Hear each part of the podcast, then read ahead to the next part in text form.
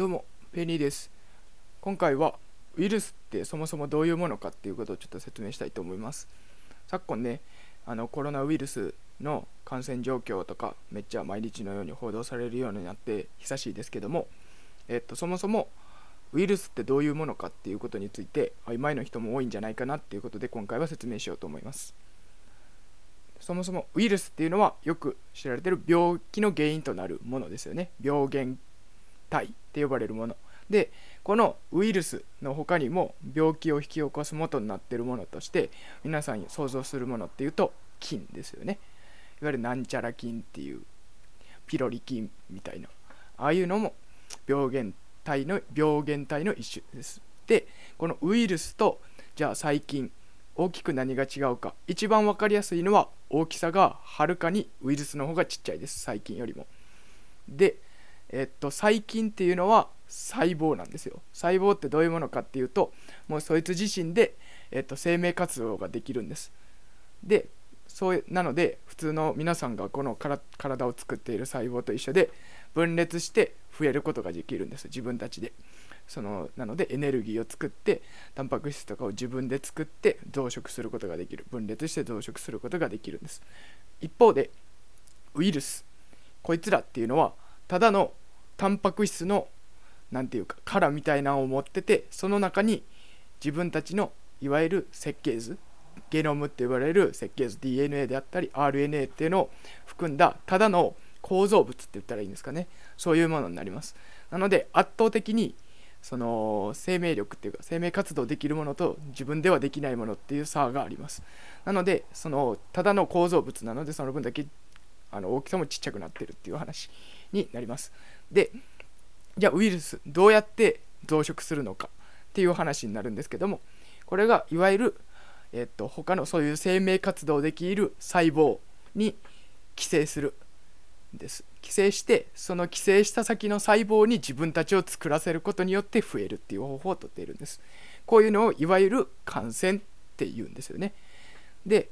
えっと皆さんよく陽性者ウイルスの陽性者とか言うてよく出てるあれはどういう状態かっていうとウイルスが感染している状態の人のことを陽性者って言ったりするんです。感染者って言ったりするんです。一方でこのウイルスがある状、えっと、感染した状態でも病気が何も出ていない状態なので元気に普通にしてる状態っていう可能性もある。一方でそのウイルスが何らかの毒性であったりそういうものを出すことによってえっと何かしらの症状が出てきた。病気の症状が出てくると感染から発症になる。こういうふうな違いになってるんです。でじゃあウイルス。こいつは、えー、とその寄生してどうやって増えるかっていうとその先ほどそのタンパク質の殻みたいのの中にゲノムって呼ばれるものが入っているって言ったと思うんですけどこのゲノムっていうのは何かっていうと設計図なんです。そのウイルスを作るための設計図が入ってるっていう状況なんですよね。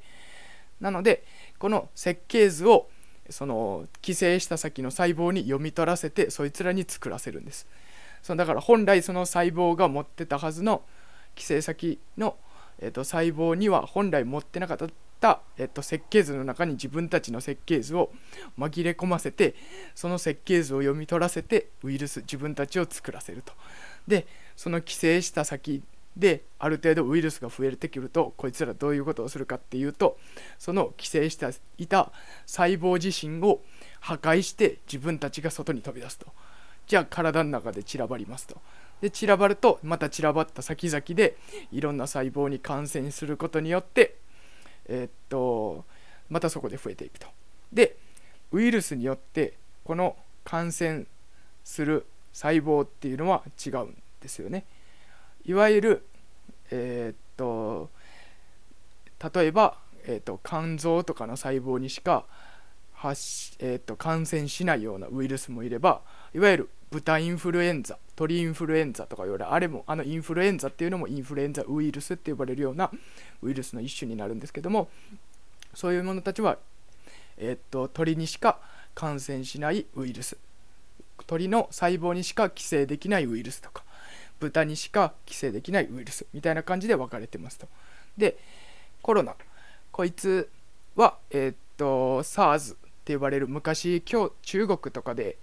えー、っと流行ったの覚えてますかね？2001年とか2年とかやったかな？中国で流行ったいわゆる SARS って呼ばれるコロナ。あコロナじゃないウイルスの一種分類になってますと。だから SARS、えー、っとコロナウイルスみたいな名前がついてるはずです。でそういう一種のウイルスになってます今回のコロナは。でえー、っとまあそういう感じですと。でえー、っとこのじゃあえっと感染しているかどうかですよね。その検査をするために今何やってるかっていうと PCR 検査をしているわけですよね。でこの PCR 検査この PCR ってそもそも何ですかっていう話なんですけどもこの PCR っていう技術は簡単に言うと,、えっとそのウイルスとか、まあ、ウイルス以外にも細胞たちにももう本来どんな生き物も持ってるそういったえー、っとゲノムって呼ばれるね DNA のそのそういう設計図誰しも持ってるんですけども細胞もウイルスも。そういった設計図を大量にコピーできるある特定の部分を狙った位置のその設計図のある何ページ目かだけをバーってコピーする。そういった、えー、と技術のことを PCR っていうんですよね。DNA をバーってコピーする技術のことを、えー、と PCR って言います。でこれでどうやってじゃあウイルス感染してるかどうかを見分けるかっていうと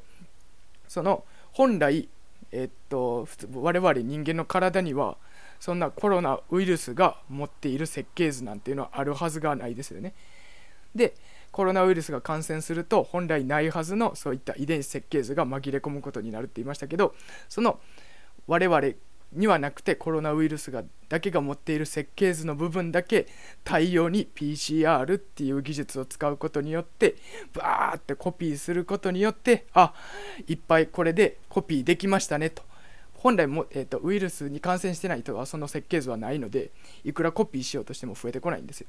なのでそのいっぱい増えてきた不明したねっていうのでこれの人はあなたは感染者ですっていうふうにえーと、見分けることができているこれを PCR 検査の原理になります。はい、で、えー、っとこれが今だから、えー、っと1日に1000人増えましたよとか言ってあの PCR 検査がどうだっていうのはあれになります。で今までのことをまとめると、まあ、ウイルスっていうのは本来の細胞細菌とかの細胞とは違ってただの構造物と自分たちその構造物を作るための設計図しか持ってないただの構造体ですと。で自分たちが増えるには細胞に感染してその人たちに作ってもらう自分たちを作ってもらうことによって増えて最後もうふ、えー、と作ってもらったらそいつらいらんってなってそういった細胞から、えー、と出てきていろんなところにまた寄生するとそういった仕組みになっている。そういうものをウイルスって言います。はい、でえっと、このウイルスの薬っていうのはどういうもの？このコロナウイルスの新薬の開発とか言われてますけどもそもそもウイルスの、えっと、薬ってどういうふうな作用基準って分かりますかね？どういう、えっと、仕組みでそのウイルス、えっと、僕らもしかかった時ねウイルスに感染した時にどうやってウイルスを殺すかっていうと大きく今のところ世の中にあるのは2つ。2種類の方法でしか、えっと、そのウイルスを撃退する薬っていうのもありません。で今まで、えーと、昔からよくあったウイルスに対する薬っていうのはどういうメカニズムをやったかっていうとそのウイルスが細胞寄生した細胞内で増えるっていうところまではもうウイルスの好きなようにさせるんです。でもその増え、えーと細胞ある寄生した細胞の中で増えた後に外に出るって言いましたよね。その外に出ていろんなところに広がったら体に悪い影響がどんどんどんどん増えてくることになるのでその寄生した細胞の中から出れないようにするっていう。もう閉じ込めてしまってその感染された細胞もろともなくすウイルスを殺すっていう方法っていうのが今まで従来の、えっと、ウイルスの、えっと、対する薬やった抗ウイルス薬って呼ばれるものでした。一方で一方でもう一つ最近、えーと、去年やったかな？一昨年やったかな？に塩野義製薬っていうところが出した薬。インフルエンザに対する薬。ゾフルーザって聞いたことありますかね？っていう薬が最近出たんですけどもその薬ってどういうメカニズムになってるかっていうと先ほどのウイルスが寄生した細胞から出るのを防ぐのではなくてそもそもウイルスが、えー、っと増えるのを設計図から読み取っていっぱいその作らせるっていう段階をも止めてしまうっていう薬なんですよ。なのでどっちの方がいいかっていうともうそもそもウイルスが、えー、と増えないようにしてる薬の方が画期的だって言ってえー、と去年か一昨年か忘れましたけどそれぐらいに騒がれてたっていうのがあります。でえっ、とただ何やったかな最近どうなってるのかちょっと僕も把握できてないんですけども確か、えっ、とそのウイルスそのゾフルーザにの薬っていうのがなかなか効かないやつとかもあったりしてもしかしたらそこまですごくないんじゃないかすごい期待してるほどの効果は出てないんじゃないかっていう話になってたはずです。なのでまあ今後にそのメカニズムの薬っていうのもまだ他にも出てたような気がするんですけどもその辺のまたね発展に期待っていう感じのようです。はい。ということでえー、っと今回はウイルスってこういうものですよっていう、えー、っと説明になります。えーと、以上にしようかなと思ったんですけどその、えーとウイルスに対する薬の話でもう一つ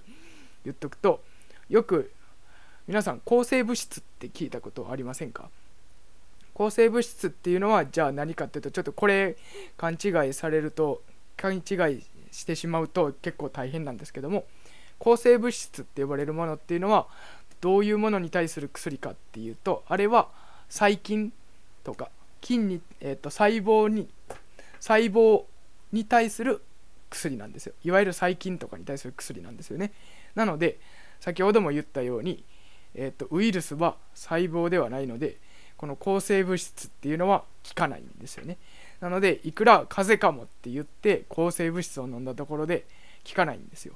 風邪っていうのはそもそも原因はウイルスなので。なのでそういうところは気をつけた方がいいですよっていうところもちょっと最後付け加えておきたいと思います。はい。以上になります。それでは。